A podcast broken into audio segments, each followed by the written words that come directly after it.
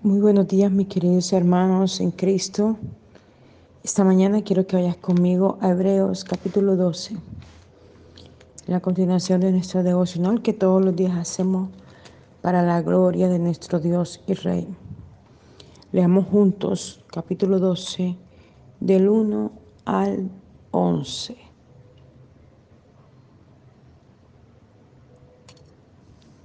Y leemos en el nombre del Padre, del Hijo y del Espíritu Santo. Por cuanto un número tan inmenso de hombres de fe nos contemplan desde las graderías, despojémonos de cualquier cosa que nos resta agilidad o nos detenga, especialmente de esos pecados que con tanta facilidad se nos enredan en los pies y nos hacen caer. Y corramos con paciencia la carrera en que Dios nos ha permitido competir Mantengamos fijos los ojos en ese Jesús, que sin importar los oprobios de tal muerte, estuvo dispuesto a morir en la cruz.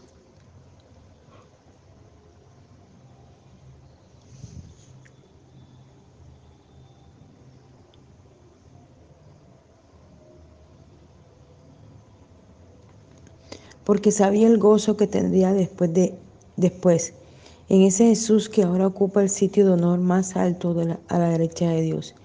Si alguna vez nos sentimos descorazonados o fatigados, pensemos en la paciencia con que Jesús soportó el maltrato de sus perversos verdugos. Después de todo, todavía no hemos sudado gotas de sangre en nuestra lucha contra la tentación y el pecado.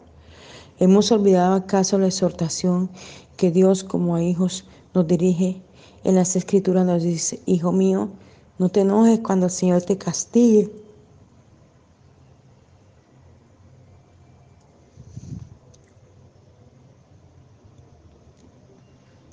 Ni te desalientes cuando te reprenda. Si te castigues porque te ama y si te azota es porque te ha recibido como hijo. Dejemos que Él nos discipline porque así es como cualquier padre amoroso educa a sus hijos. ¿Qué hijo puede decir que su padre nunca lo castiga si Dios no te castiga cuando lo mereces? Cosa que cualquier padre haría con su hijo es porque no eres hijo de Dios. No pertenece a su familia. Por otra parte, si a nuestros padres terrenales los, los veneramos a pesar de los castigos que nos imponen, con cuanta mayor alegría no hemos de someternos a la disciplina de Dios para que de veras comencemos a vivir. Nuestros padres terrenales trataron de educarnos lo mejor que pudieron.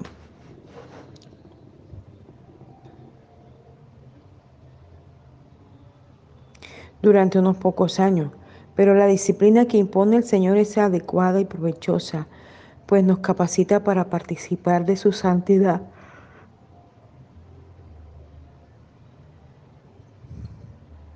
Los castigos siempre son dolorosos de momento, pero al final uno ve en el que ha sido disciplinado, un apacible crecimiento en gracia y carácter. Seguimos viendo el libro de Hebreos, el Señor nos ha inquietado a profundizar en el libro de Hebreos en estos devocionales como lo hicimos el año pasado en, en Apocalipsis, ¿verdad? Y hemos encontrado unas perlas bien hermosas. Cada cosa escrita en la palabra es una bendición para nosotros. Y cada perla que el Señor coloca es una cosa sobrenatural. Estoy leyendo para ustedes en la Biblia al día parafraseada, una Biblia bien antigua. Mi padre me la dejó antes de morir. Eso fue uno de los tesoros más grandes que ha podido dejarme. Es una Biblia que se entiende muchísimo. Y es una Biblia antigua porque al parecer ya no se encuentra. Y me gusta porque se entiende en profundidad. Vamos a iniciar por el versículo 1 del capítulo 12. Dice, por cuanto un número de tan inmenso de hombres de fe nos contempla desde la gradería, despojémonos de cualquier cosa que nos resta agilidad o nos detenga, especialmente de esos pecados que con tanta facilidad se nos enredan en los pies y nos hacen caer. Y corramos con paciencia la carrera en que Dios nos ha permitido competir. Qué tremenda esta hermosa palabra del Señor. Escrita por Pablo, algunos, algunos difieren en esto, y dicen que realmente fue escrito por otra persona, pero bueno, eh, casi es demostrado que fue escrito por, por Pablo. Entonces vemos este, este capítulo, perdón, este versículo 1, me da esta risa la manera como fue eh, parafraseado, porque esto es una Biblia parafraseada. ¿Cómo fue parafraseado ese versículo 1? Dice, tan inmenso de hombres de fe nos contempla desde la gradería. O sea, está hablando de gente, cuando habla de graderías, me imagino un estadio, ¿no? La grada donde la gente se sienta a ver el estadio. Entonces esto denota o me muestra en el mundo espiritual cuando él habla de, hombres de fe que nos contemplan desde la gradería, eh, viene a mí una imagen como, como un estadio y, el, y eso lleno de gente y tú en el centro o yo en el centro y todo el mundo mirándonos. este es tremendo. Eh, eh, y así es. Así es, la reina Valera dice, un mundo, un, un mundo de testigos que nos observan y es verdad, tenemos un mundo de testigos que nos observa espiritual y físicamente. Eh, hay un mundo de demonios que están atentos mirándonos para ahí, cómo nos pueden hacer caer. Y también hay un mundo de testigos físicos alrededor nuestro, nuestra familia, nuestros amigos, nuestros vecinos y aún nuestros enemigos. Atentos a mirar qué estamos haciendo para criticar, para murmurar, para dañar o también para levantar, para decir que bueno lo hiciste, que bien lo hiciste, pero puedes mejorar, puedes hacerlo con mayor excelencia, ¿verdad? Y mira lo que sigue diciendo. Despojémonos de cualquier cosa que nos reste agilidad o nos detenga, especialmente de esos pecados que con tanta facilidad se nos enredan en los pies y nos hacen caer. Ay, qué tremendo esto. Esta interpretación me encanta mucho. Y es cierto, el enemigo está intentando enredar en nuestros pies, en nuestros pensamientos. Yo les decía ayer, cuando les enseñaba a mis discípulos sobre el bautismo, les decía, ¿quién no tenido un mal pensamiento? Todo el mundo ha tenido un mal pensamiento. Y les decía, los malos pensamientos no solamente son sexuales, porque la gente cuando uno habla de malos pensamientos piensa que son sexuales, pero no es así. Hay malos pensamientos de muchas formas, de muchas maneras, por situaciones X. Pensamos cosas y luego erramos, luego nos equivocamos o emitimos un concepto y el concepto es errado, ¿verdad?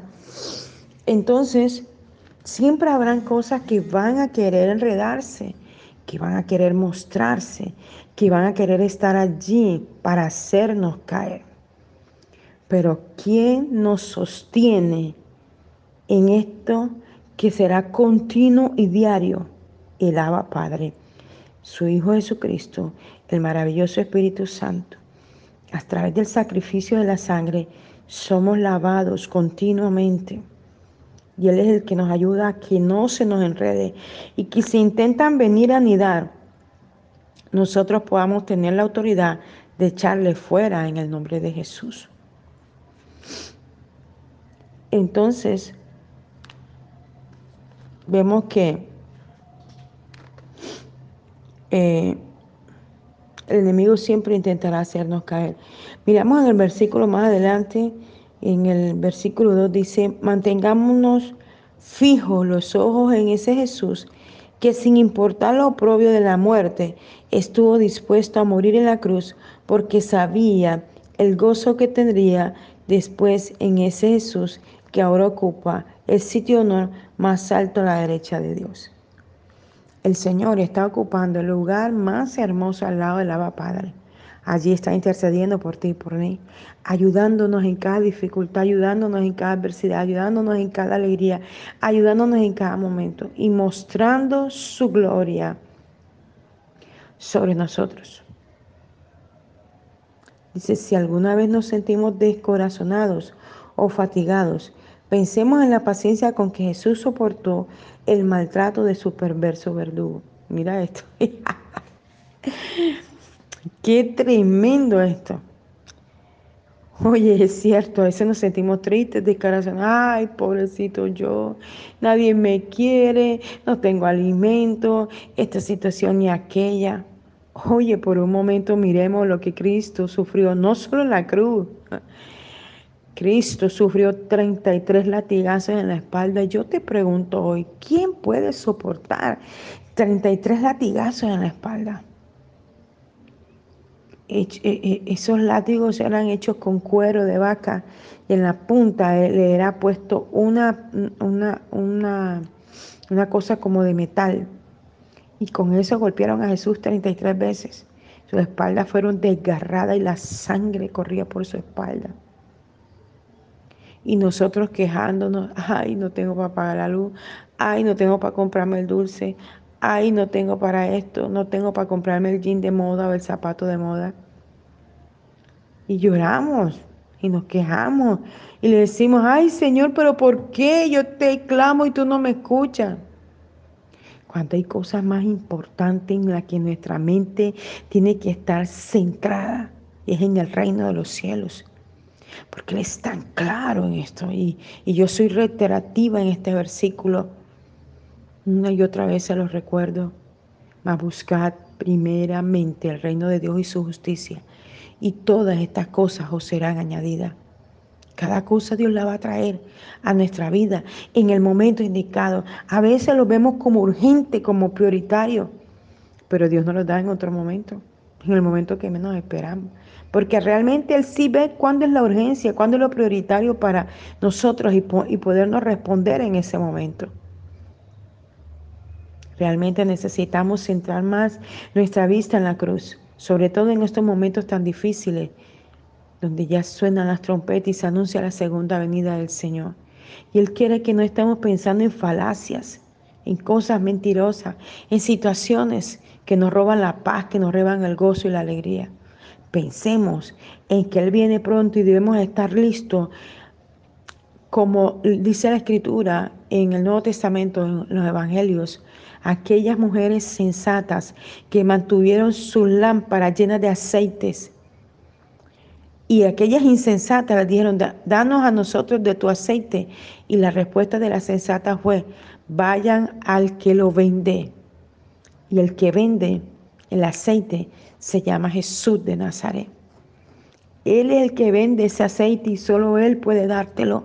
Y esta mañana yo te insto a que vayas al que puede dar el aceite. Y es nuestro amado Jesús. Para que te dé ese aceite fresco lo deposites sobre ti, lo pongas sobre tu familia y sobre tu casa y sobre tu empresa y sobre tu trabajo y todo lo que haces. Y todos los días de tu vida verás milagros, prodigios y señales de dinero, de provisión, de amor, de, de redención, de cuidado, de protección, de provisión, de restitución, de transformación, de regeneración, de cambios en tu vida, en tu esposo, en tu esposa, en tus hijos, en tu familia, en los cercanos, en los lejanos. Solo quiere que nos rindamos. Solo quiere que le amemos. Solo quiere que le obedezcamos. Solo quiere que le admiremos. Solo quiere que busquemos su escritura y profundicemos en ella. Y dejemos que ella sea la que haga la obra perfecta en nosotros. Es un reto para nuestra vida todos los días, porque estamos cansados, eh, aburridos de la situación, la misma cosa. Y todo esto se hará latente en nosotros, mientras que nosotros no dispongamos el corazón para Dios de una manera tremenda. Hay gente que me dice, sí, pastora, yo oro, todos los días lo hago, todos los días leo la Biblia. Pero cuando yo escucho este tipo de personas me puedo dar cuenta que realmente ese proceso que él ha hecho no ha cobrado vida porque cuando ese proceso de la oración y de la lectura de la palabra cobra vida en nosotros, no hablamos así como tan despectivamente de ese proceso, sino que vivenciamos un poder mayor, una gloria mayor, una unción mayor, una presencia mayor, una fructificación de la búsqueda de Dios, cambio y transformaciones hasta humillarnos, hasta quebrantarnos, hasta hacernos salir las lágrimas y no hacerlo como algo rutinario que hay, sí, que me traerá un beneficio, pero que no lo hemos vivido como Dios quiere. Y esta mañana yo te insto a que podamos vivir la oración, la adoración, la comunión con el Padre como lo más poderoso, importante que puede haber en tu vida y en la mía. Que anhelemos, que deseemos estar conectados con Él todo el tiempo, porque esto es lo que nos va a sostener. Vosotros sois la vid. Eh, hay un texto que dice, vosotros sois la vid y vosotros los pámpanos. Yo soy la vid, perdón. Yo soy la vid, esto está en Juan. Yo soy la vid y vosotros los pámpanos. El que permanece en mí, yo en él, este lleva mucho fruto porque separado de mí, nada podéis hacer. Yo soy la vid, vosotros los pámpanos. Wow, qué tremendo esto porque separado de mí nada podéis hacer. Y realmente sin Dios nada podemos hacer. Debemos permanecer allí, allí unidos, allí pegados en la vida que es Jesús. Bendito sea su nombre para siempre. Esto es lo que quiere el Señor, que permanezcamos pegaditos allí, en el Calvario, en la cruz. Permanezcamos pegaditos en la presencia de Él vosotros. Yo soy la vida, vosotros los pámpanos. El que permanece en mí, yo en él, este lleva mucho fruto, porque separado de mí nada podéis hacer. Eterno Dios, esta mañana una vez más te pedimos que podamos permanecer pegados a ti, Señor, porque queremos llevar muchos frutos, Señor. Queremos alcanzar las almas, Señor, para ti, Espíritu Santo. Gracias, Señor. Gracias Espíritu Santo por tu presencia, por tu amor, por tu bondad, por tu misericordia. Gracias Señor, te exaltamos, te glorificamos y te honramos, Papito Dios. Gracias, gracias, gracias, gracias. Ayúdanos Dios, no es fácil, pero sosténnos con tu mano derecha. Envuélvenos con tu presencia y con tu gloria. Y ayúdanos a permanecer pegaditos a ti, Señor amado. Suenan las trompetas, tu venida está cerca y queremos irnos contigo, Señor. Gracias te damos por tu amor perfecto, inefable, que brindas para nosotros, Señor. Te saltamos, Jesús. Te glorificamos y te honramos esta mañana, Dios. Y te damos gracias, poderoso Jesús. En tu nombre oramos. Les habló la pastora y profeta Janet Rentería. Mensajeros de la Cruz de Cristo, Barranquilla, Colombia. Un abrazo fuerte y espero que esta palabra pueda calar hasta tus huesos y pueda hacerte reflexionar. Que el Señor Todopoderoso te bendiga hasta mañana.